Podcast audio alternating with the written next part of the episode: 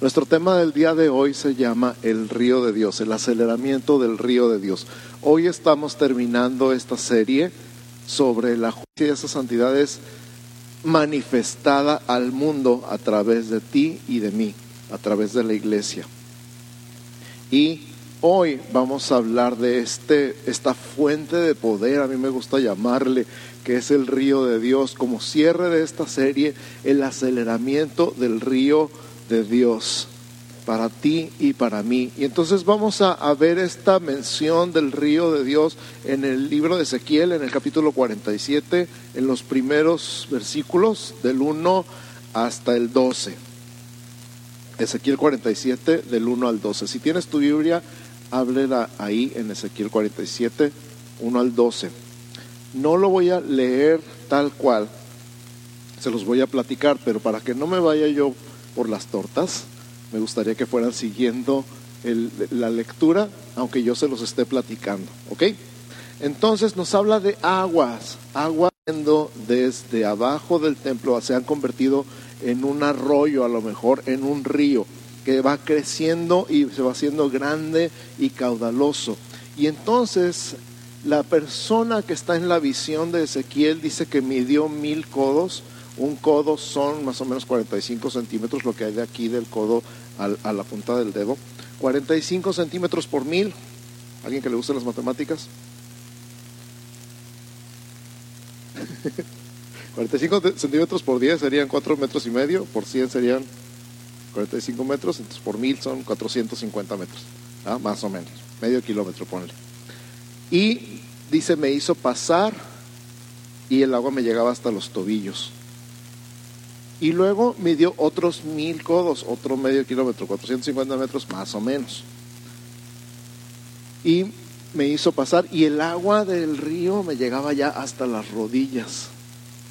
Y luego dice, midió otros mil codos, otros 450 metros, y el agua me llegaba hasta la cintura. O sea, él lo hacía avanzar, avanzar, avanzar en este río que iba creciendo, creciendo, creciendo, haciéndose más grande, más caudaloso, más profundo. Ahora, yo no sé cuántos de ustedes han nadado en un río donde el agua ya les llega hasta la cintura. Ya está complicado mantenerse en pie, porque la corriente es muy fuerte. Pero dice que midió otros mil codos, otros 450 metros, y el agua ya le llegaba hasta el pecho, así que con el agua hasta el cuello, ya no se podía estar de pie en el agua. Ya no se podía estar de pie en el río, sino que se tenía que cruzar nadando. Y entonces, cuando regresa se da cuenta y le dice, ¿te diste cuenta? ¿Te fijaste? ¿Viste bien? ¿Has visto hijo de hombre? Porque en todo el libro de Ezequiel Dios le llama a Ezequiel hijo de hombre. Todo el tiempo le está diciendo, ¿has visto hijo de hombre? Fíjate hijo de hombre, te voy a decir algo hijo de hombre. Entonces le dice, ¿has visto hijo de hombre? Y a los lados del río, gracias, muchas gracias. A los lados del río, pues como en todos los ríos, en todos los ríos grandes y caudalosos estaba verde, verde, verde, verde lleno de árboles. Y entonces se dio cuenta que estas aguas, pues obviamente traían vida a la tierra. Este río traía vida a la tierra. Y los árboles no solamente estaban verdes, sino que estaban llenos de fruto. Y, había de todos los frutos y parecía que esos árboles daban fruto todo el año. Y además, por ser un río tan grande, tan caudaloso, tan profundo, eh, había muchos peces, entonces había pescadores también y había mucha pesca. ¿Se acuerdan de la pesca milagrosa cuando se les andaban hundiendo los barcos? Porque eran demasiados peces. Había tantos peces que, que todos podían pescar y todos pescaban algo. Y luego dice que estas aguas iban a bajar hasta el Arabá, la región de Arabia, y, y iban a salir hasta el mar. Y en ese mar, si el agua estaba contaminada o estaba sucia, las aguas iban a ser sanadas. Y esto nos habla entonces de muchas cosas. Hay varios elementos que, podemos ver en este pasaje de Ezequiel 47 del 1 al 12. Muchas cosas que podemos ver. Pero vamos a, detenernos un momentito y pensar en el río. Si pensamos en un momento, cualquier ciudad de cualquier cultura que conozcamos, los que se acuerdan un poquito de geografía e historia, ¿se acuerdan cuando había geografía e historia en la escuela? Hace, uh, Yo me acuerdo cuando en, estaba yo en secundaria, yo creo que en primero de secundaria, a la maestra se, se le ocurrió, tuvo la grandiosa idea de ponernos de tarea una maqueta de cada continente, con los ríos y las montañas. Y teníamos que ponerle los nombres a los ríos. Me acuerdo, nunca se va a olvidar porque tardé toda la noche, como siempre. De hecho, no nada más es un río, sino es un delta. Se divide en muchos ríos antes de llegar al mar y toda esa zona era muy fértil. Si piensas en Mesopotamia o Babilonia, piensas en los dos ríos, el Tigris y el Éufrates, y en medio, ¿cómo se le llama? La media luna fértil. ¿Por qué? Porque estaba muy fértil. ¿Por qué estaba fértil? Porque estaba en medio de dos ríos. Por eso la gente fundaba las ciudades ahí. Si piensas en París, lo atraviesa un río. Si piensas en Londres, lo atraviesa un río. Si piensas en cualquier ciudad grande importante, es atravesada por un río. Hay ríos famosos donde hay ciudades famosas. ¿Por qué es importante? Porque todos necesitamos agua. Todos necesitamos agua para tomar y no puede ser agua de mar, ¿verdad que no? El agua de mar sabe horrible. Y además la vomitas cuando te la tomas, ¿sí o no? ¿Quién ha tragado agua de mar? Yo, bastante. Siempre me da risa porque me acuerdo de un amigo que antes le daba asco al mar cuando iba a caminar a la playa y si le llegaba una ola y le mojaba el zapato se andaba guacareando. Y después se hizo surfo. Y le digo, y tú antes que tanto te asco te daba el mar cuando te mojabas un zapato, me dice, no, ahora trago agua. el caso es que no se puede vivir con agua de mar porque está salada, porque está llena de cosas que no se pueden tomar. Necesitamos agua dulce, todos necesitamos agua dulce para tomar. Y no nada más para tomar, también para lavar los trastes, para lavar la ropa, etcétera, etcétera, etcétera. Necesitamos, vivimos agua dulce. Además, el agua dulce nos da entonces árboles frutales y pesca. De lo mismo, de lo mismo, de lo mismo nos está hablando el Señor en Ezequiel 47. Necesitamos el agua espiritual del río de Dios. Tú y yo necesitamos el agua espiritual del río de Dios para vivir, para dar fruto, para que haya sanidad, para que haya pesca, ¿Para qué? Para que vengan mucha gente. La gente es como los peces en las redes. Por eso nos habla Jesús, ¿verdad? De echar las redes y de pescar. Todo eso está incluido en Ezequiel 47. tú y yo necesitamos vivir cerca, no digo cerca, pegado al río de Dios. Y me encanta porque al estar meditando en este pasaje del, día de hoy, pienso también en el Salmo 1, bienaventurado el varón que no anduvo en consejo de malos, ¿de acuerdo? Sino que en la ley de Jehová está su delicia, será como árbol plantado junto a corrientes de aguas, que da su fruto a su tiempo y su hoja no cae. Entonces, si tú y yo estamos plantados en el río de Dios, junto al río de Dios, quiere decir que tú y yo vamos a tener raíces profundas, que vamos a dar mucho fruto y que nuestra hoja no se va a caer. Y todo eso es, simbólico y es importante para ti y para mí. Perdón que me venga hasta acá los de las cámaras, perdón, pero acá se vino la mayoría, entonces tengo que venir de este lado. Y es importante, es importante, es importante, es importante plantarse junto al río. Es importante plantarse junto al río. Y fíjate, el, mismo Señor en el mismo libro de Ezequiel habla de ríos diferentes. Y entonces cuando le reclama a Israel que se va con otras corrientes doctrinales, que se va con falsas religiones, que se va a adorar dioses falsos y que pone su confianza en las tradiciones y la cultura de otras naciones, el mismo Dios les reclama, dice, ¿por qué se te hace que está mejor el agua del Nilo para que te vayas a Egipto? ¿Por qué se te hace que está mejor el agua del Éufrates para que te vayas a Babilonia? ¿Por qué crees que está mejor esta agua que mi agua, que el agua que yo te doy? Está impresionante eso. ¿Qué, ¿Qué, tiene Egipto para que te vayas a beber agua del Nilo? Y eso nos habla de corrientes del mundo, de cosas de las que nos estamos alimentando y nutriendo que no vienen de Dios. O sea que hay diferentes ríos. Pero el río bueno el que nos hace estar bien plantados y dar mucho fruto y que nuestra hoja no caiga, es el río de Dios.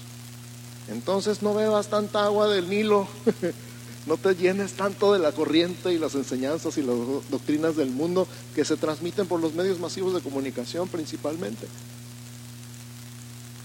Bebe el agua del río de Dios. Amén. Plántate junto al río de Dios para que estés fuerte y sano y tu hoja no caiga y siempre des mucho fruto. Entonces, una vez más, vida, sanidad, fruto, pesca, medicina. Cinco cosas. Vida, sanidad, fruto, pesca y medicina. ¿Para que la medicina no nada más es para ti? También es para los demás, porque tú estás en sanidad, tú no necesitas. Pero cuando otro se acerca a ti, tú eres, tu hoja es como medicina. Para los que no están plantados en el río, pero necesitan algo, llegan contigo y te dicen, tú que estás más cerca de Dios, ora por mí. ¿Verdad que sí? ¿Te ha pasado? Ahí están en el Face los primos. Oye, primo, tú que estás más cerca de Dios, ahí te encargo tus oraciones. Entonces, pues, tú también podrías estar cerca si quisieras. Pero sí oro. Pero sí oro. Y entonces oro por ti. ¿Por qué? Porque saben que aquí hay sanidad, que aquí hay vida, que aquí hay fruto. Lo saben. Amén. Y entonces vamos a, este fue nuestro punto número uno. Nuestro punto número dos es que el río empieza en la casa. Aunque en el pasaje el río empieza en la casa. Oh, quiero decir una cosa más acerca del río de Dios. Sorry. Lo importante es perder el control. Caray. Lo más importante del río de Dios es perder el control. Y conmigo perder el control. Perder el control es si, si, se lo cedes al Espíritu Santo y entonces el río de Dios te lleva a donde a lo mejor tú no querías, ni pensabas, ni planeabas, pero te lleva. Y te lleva a lugares buenos. Y te lleva para donde sí es, no para donde no era. Hace muchos años ponía yo este ejemplo y a lo mejor te sirve. Yo pensaba que la vida cristiana era como subir las escaleras eléctricas que van para abajo. Cuando era chiquito me encantaba subir corriendo las, escaleras eléctricas que iban para abajo. ¿Alguien jugó a eso de chiquito o nomás yo? Yo era el único loco aquí. No, mira, si iba más. Pero estas escaleras eléctricas son demasiado largas porque se acaban hasta que Cristo venga o yo me muera, lo que suceda primero. Entonces con los años te cansas de subir las escaleras que van para abajo, te cansas de subir las escaleras que van para abajo, te cansas y dices, qué difícil es la vida cristiana. Mira, yo he escuchado muchachos de 17 años que dicen, qué difícil es ser cristiano. Ay, es bien difícil ser cristiano. Porque todo lo que tienes que hacer y todo lo que no tienes que hacer y todo lo que no puedes hacer, qué difícil es ser cristiano. Te voy a decir una cosa, estás subiendo las escaleras que van para abajo. Tantito te descuidas y ya vas para abajo otra vez. Ay, estoy orando y estoy leyendo la Biblia, me estoy congregando y estoy en la escuela dominical, pero tantito me descuido y ya estoy abajo otra vez y ya volví a caer y ya estoy otra vez para abajo. Te voy a decir un secreto. Encontré las escaleras que van para arriba. encontré las escaleras que van para arriba. Y entonces ahora no me esfuerzo, ahora nomás me subo a la escalera correcta y voy para arriba. Esa escalera se llama el río de Dios. Esa escalera se llama el río de Dios y en el río de Dios se nada de muertito. En el río de Dios se nada de muertito y dejas que Él te lleve a donde Él quiera. No, pero para allá no quería yo, Señor, cállese cállese y deje que yo lo lleve a donde yo quiera porque le conviene. Voltea con tu vecino y dile, le conviene. Le conviene dejarte llevar. Finalmente él ya dijo, vosotros estáis muertos y vuestra vida está escondida con Cristo en Dios. Eso está en Colosenses 3 por si tienes la duda. Y no estaba en el mensaje. Así que ese fue nuestro número uno. El río, el Espíritu Santo es como un río. Número dos, el río empieza en la casa. Di conmigo, el río empieza en la casa. ¿Sí viste que en Ezequiel 47 el río empieza en la casa? Lo viste ahí en los primeros versículos. El río empieza en la casa y tú eres la casa. Tú eres el templo. En este capítulo 47 de Ezequiel el río empieza en el templo, pero ahora en el Nuevo Testamento, en 1 Corintios, dice que vosotros sois el templo. Si sabes que tú eres el templo del Espíritu Santo, voltea con tu vecino y dile, tú eres el templo. Tú eres el templo. Y entonces fíjate en Juan 7, 37 al 39. En Juan 7, 37 al 39, si estás tomando notas. En el último y gran día de la fiesta. ¿Sabes que Era una fiesta. Había muchas fiestas en Israel.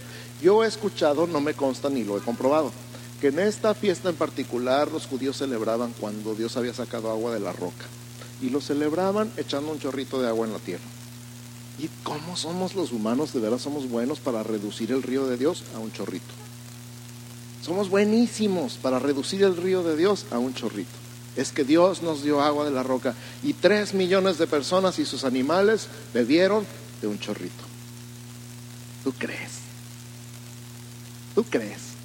Imagínate hacer fila para un chorrito, una fila de tres millones. ¿Cuándo te toca?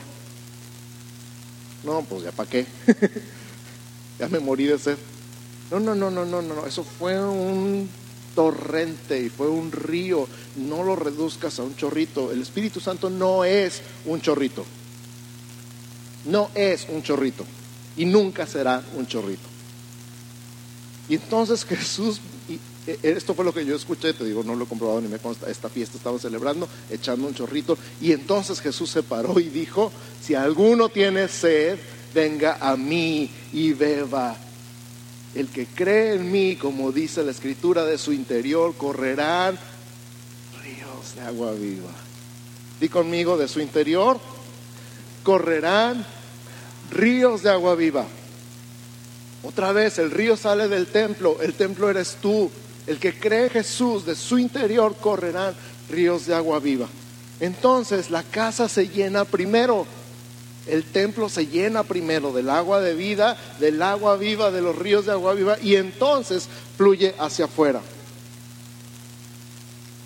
Entonces va hacia afuera. ¿Sabes qué me recuerda eso? Me recuerda otro pasaje ahí mismo en Juan, en el capítulo 4 cuando Jesús está hablando con la mujer samaritana. ¿Se acuerdan de todo ese capítulo?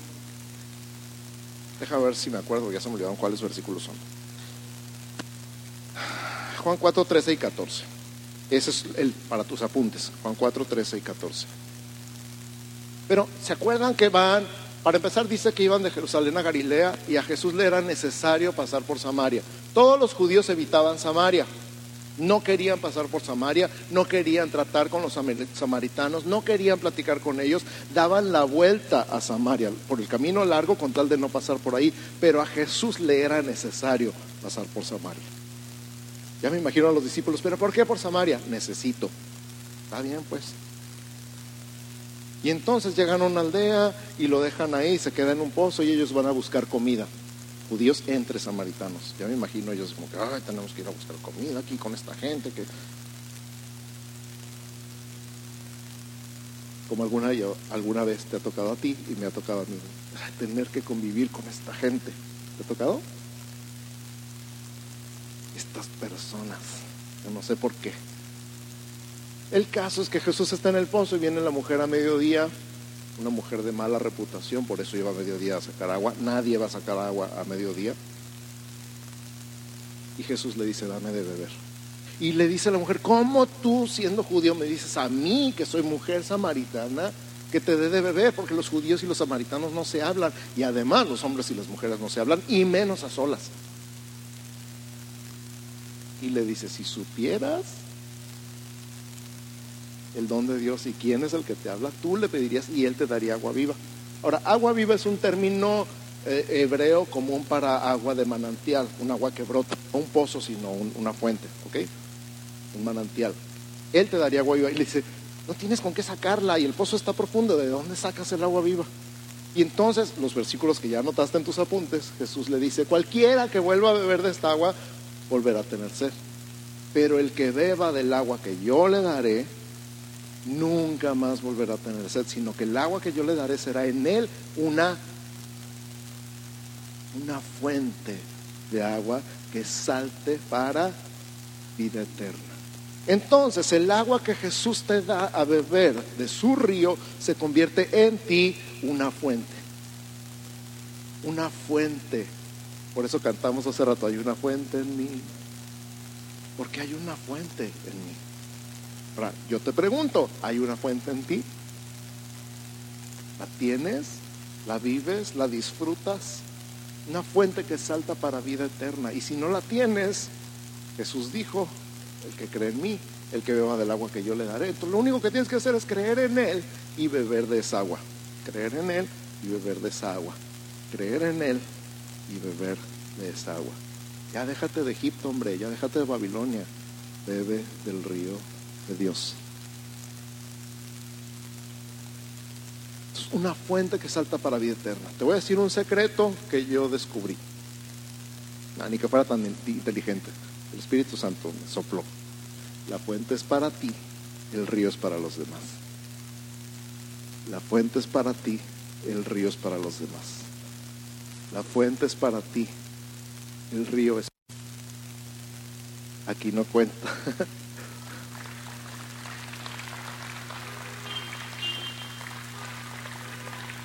Bueno, si cuenta el dicho, agua que no has de beber, déjala correr. La fuente es para ti, el río es para los demás. Entonces de adentro hacia afuera, llenando la casa, produciendo vida sobrenatural que muestra al mundo la gloria de Dios. Llena tu casa con el agua del río de Dios. Llena tu casa con el agua del río de Dios. Que se vea la gloria de Dios, que se vea la vida sobrenatural, así como se ve donde hay agua por la cantidad de árboles. Ahí hay un río, ¿cómo sabes? Está lleno de árboles. Es más, no se ve nada, es un río subterráneo, te lo garantizo. ¿Por qué? Porque está lleno de árboles. Y el árbol tiene fruto, mucho fruto y la hoja no se cae. Aleluya. Entonces, ¿cómo se ve tu vida? ¿Cómo se ve tu vida? Échale agua. Échale agua. Bueno, plántate junto al río. Amén. Número tres, el primero fue el Espíritu Santo es como un río, si estás tomando notas. Número dos, el, el río de Dios en la casa sale de la casa, en la casa primero, la iglesia. Y número tres, di conmigo, río, no presa. Río, no presa. El río corre, el río fluye, la presa es para acá nomás. La presa es para acá nomás. El río es corre, fluye. Entonces, ¿qué, ¿qué impide fluir un río? Una presa. ¿Qué es lo que impide fluir a un río? Una presa. Y tu río está todo chorrito. Hay que ver si no hay una presa por ahí. Ahora, ¿qué podría ser una presa en tu vida y en mi vida?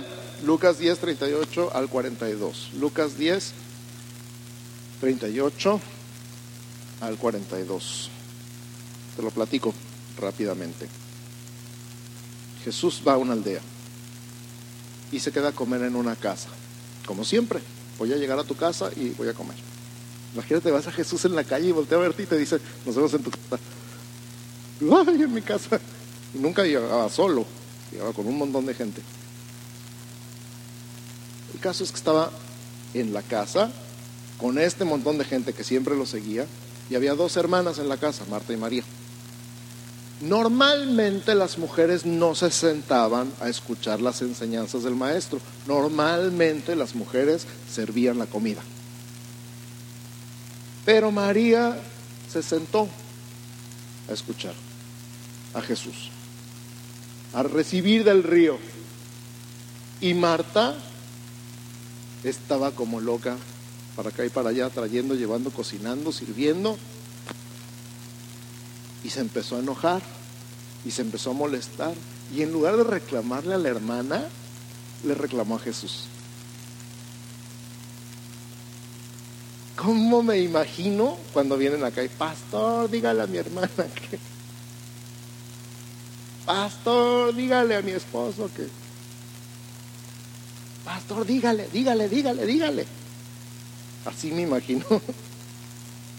Y Jesús me lo imagino así con toda la calma, el amor, la ternura del mundo. Le dice, Marta, Marta, afanada y preocupada, estás con muchos quehaceres.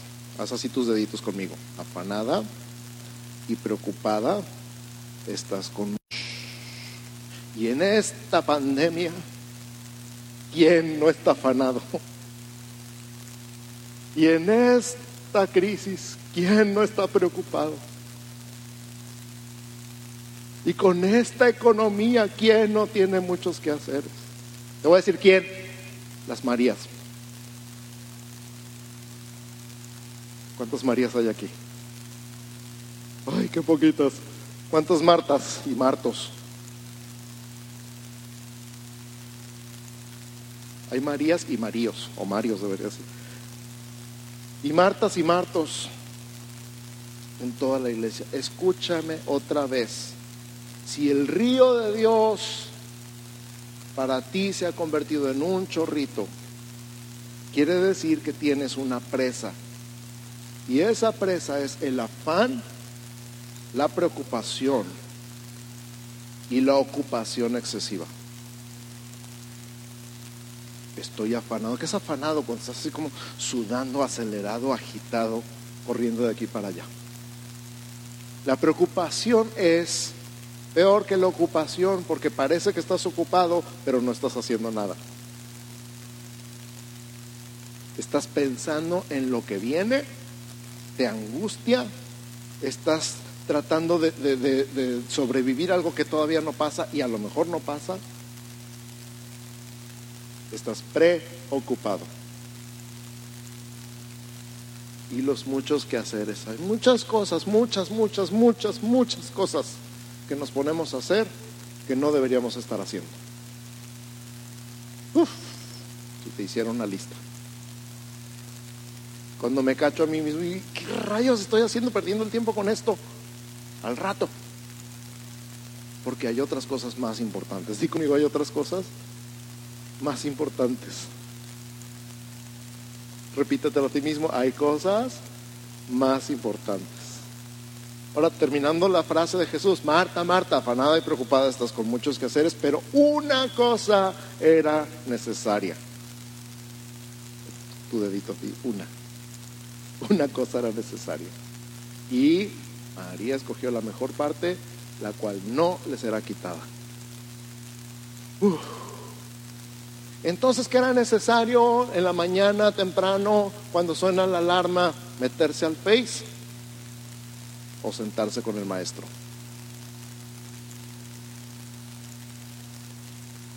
¿Ya ves por qué estás afanado y preocupado? Te metes al Face y lo primero que ves es 100 mil muertos más. Y, y Dios dice, ¿qué tiene el agua del Nilo que tanto te atrae? ¿Qué tiene el agua de Babilonia que tanto te atrae? ¿Por qué me dejas a mí si mi agua es agua de vida? Uh, si te contara. ¿Cuántas veces ha agarrado para Egipto? ¿Y cuántas veces ha agarrado para Babilonia? Pero lo bueno es que no te tienes que quedar ahí. Dices, pues ni modo, ya estoy en Babilonia, pues ya me, ya me molé. Eh, regrésese para acá, véngase para acá. Acá está más rica el agua. Y en lugar de contaminarte, te sana, te refresca, te restaura, te hace dar fruto, te hace pescar y cosechar. ¿Mande? Te purifica, claro. Así como el agua física nos purifica cuando nos la tomamos y cuando nos bañamos con ella, el agua espiritual nos purifica también cuando nos la tomamos y cuando nos bañamos con ella. Qué rico es echarse un clavado en el río.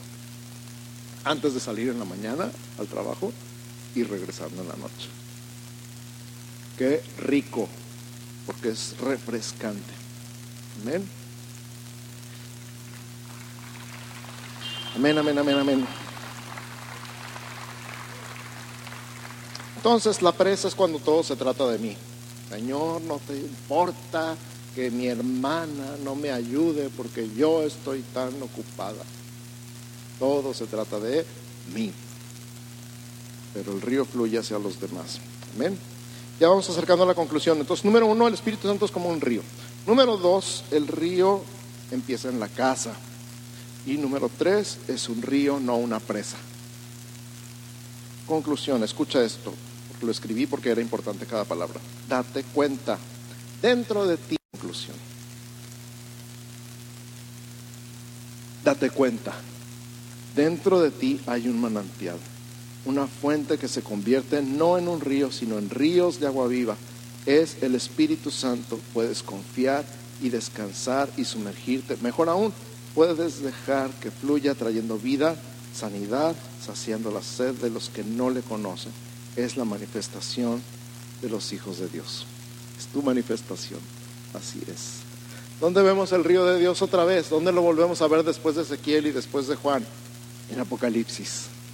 Apocalipsis capítulo 22, el último capítulo de la Biblia, cuando ya todo es nuevo, cuando ya todo fue restaurado, cuando ya es el final de la historia, ya no existe la maldad, el diablo ya fue destruido, la muerte ya dejó de ser para siempre, cuando ya todo está en orden otra vez, cuando hay cielo nuevo y tierra nueva, cuando la nueva Jerusalén ya está en la tierra y el reino de Dios ya está establecido en la tierra, de esa nueva Jerusalén brota un río.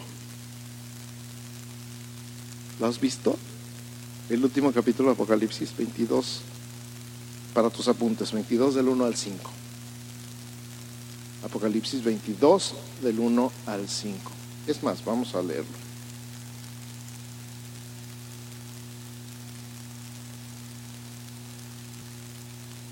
Después me mostró un río limpio de agua de vida. Y conmigo agua de vida. Resplandeciente como el cristal que salía de dónde? Del trono de Dios y del Cordero. Una vez leí y me impactó mucho, del costado abierto del Cordero. Wow. ¿Te acuerdas que salió agua del costado abierto de Jesús? Y ahí sale el río. Del trono de Dios y del Cordero. En medio de la calle de la ciudad y a uno y otro lado del río estaba el árbol de la vida, ese que quedó prohibido para ti y para mí en Génesis 3. Aquí está a los dos lados del río en Apocalipsis 22, que produce doce frutos dando cada mes su fruto y las hojas del árbol eran para la sanidad de las naciones. Y no habrá más maldición y el trono de Dios y del Cordero estarán en ella y sus siervos le servirán y verán su rostro y su nombre estará en sus frentes. No habrá ahí más noche y no tienen necesidad de luz de lámpara ni de luz del sol, porque Dios el Señor los iluminará y reinarán por los siglos de los siglos. Amén. Gracias Señor por tu río. Gracias Señor por tu río, gracias Señor por tu río, gracias Señor por tu río. Hoy me meto en tu río, hoy decido cambiar el Nilo y el Éufrates y me meto en tu río en el nombre de Jesús en el nombre de Jesús, dilo una y otra vez, yo me meto en tu río, yo vivo en tu río, yo me planto en tu río y yo soy ese árbol plantado junto a corrientes de aguas que da su fruto en su tiempo, que su hoja no cae, que hay vida, que hay sanidad, que hay fruto, que hay pesca milagrosa en esta generación en el nombre de Jesús. Yo soy ese árbol, yo tengo ese río de mi interior hay una fuente que se convierte en un río que llega a todas partes a mi alrededor. En el nombre de Jesús, el río, tu río, Señor. Estoy metido, estoy bañado, estoy sumergido en tu río y me dejo llevar por la corriente. Donde tú me quieras llevar, para allá voy. En el nombre de Jesús. Gracias, Señor. Amén, amén y amén.